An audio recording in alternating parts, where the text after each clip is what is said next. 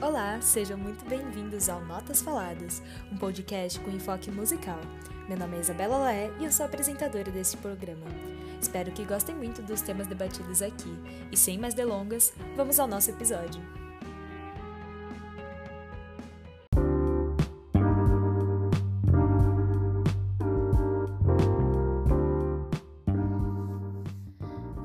Olá, a todos! Então sejam bem-vindos a mais um episódio. Aqui estamos nós novamente.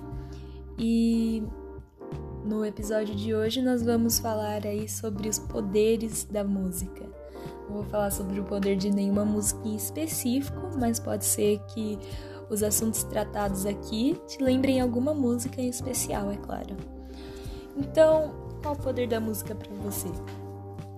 Assim, Agora vai a minha interpretação e não tem nada científico nisso.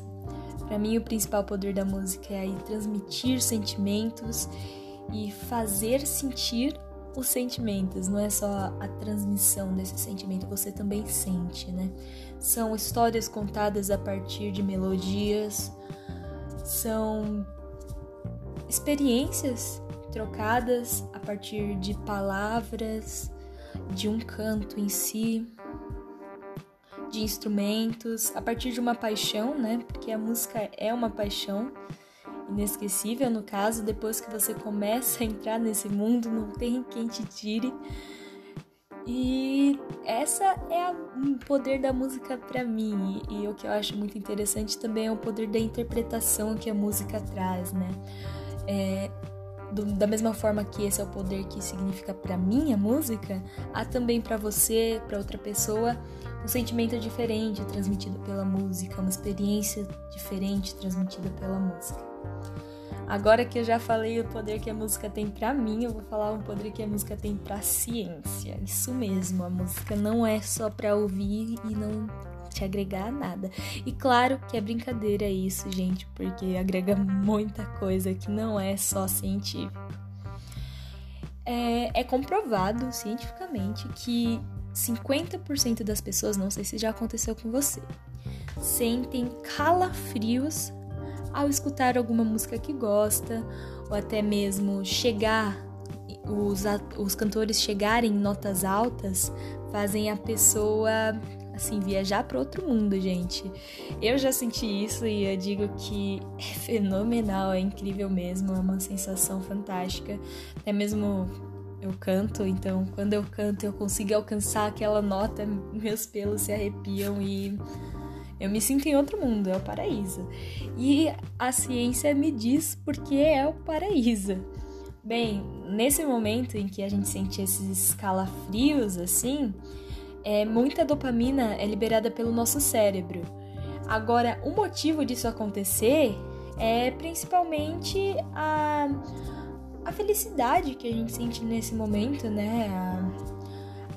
A, a imensa, o imenso, a imensa transmissão de literalmente prazer, porque esse sentimento também é o mesmo que ocorre em situações diferentes e assim, né, extremas como uso de drogas e relações sexuais transmitem o mesmo senti sentimento que esse arrepio te causa.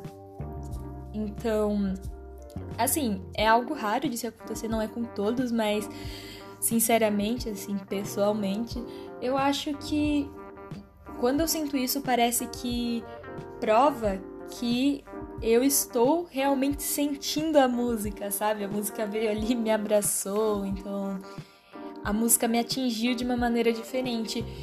E há uma explicação para isso também, porque de acordo com as mesmas pesquisas que relatam que a música é, causa esse efeito todo, essas pessoas, esses 50% capazes de sentir esses calafrios, eles costumam ter a sensação dos sentimentos mais forte do que as demais. Eu não sei se é verdade, eu nunca tinha reparado nisso. Na verdade, nem tinha me considerado tão emocional até agora, mas vou começar a reparar mais. E você que também tem essa sensação, repare também e me diga depois. E agora o nosso próximo poder da música pela ciência. E sim, há outros. Muitos poderes a música, né? É, uma delas é o uso da música em terapias. Isso porque, dependendo da melodia, ela consegue te acalmar. Algumas áreas específicas do cérebro são atingidas e você sente uma extrema calma interior. Isso você pode perceber em terapias como a meditação. É, se você entrar aí na internet, caso não tenha visto nenhum ou, ne, ou, não participado de nenhuma meditação guiada, por exemplo, se você entrar aí no YouTube agora, pesquisar lá meditação guiada, você vai perceber que é a voz de alguém te guiando a essa terapia emocional, uma terapia de para quem acredita em energias e uma terapia também de sentimentos assim, para relaxar um pouco. Essa pessoa te guia durante essas sessões, mas também há ao fundo o uso de alguns sons, alguma música que faz realmente a pessoa relaxar quando escuta. Antigamente havia uma espécie de mito, né, que se seu filho ouvisse Mozart, música clássica, poderia ser mais inteligente que os demais. Não é completamente mentira este mito porque realmente a música incentiva o raciocínio lógico. E o que é muito interessante que não é exatamente Mozart, tá? Você pode colocar qualquer música que pode sim fazer uma criança é, ser incentivada ao raciocínio lógico, mas, por exemplo, é, isso acontece principalmente pelo que aquilo que eu havia comentado no começo, a interpretação de cada um.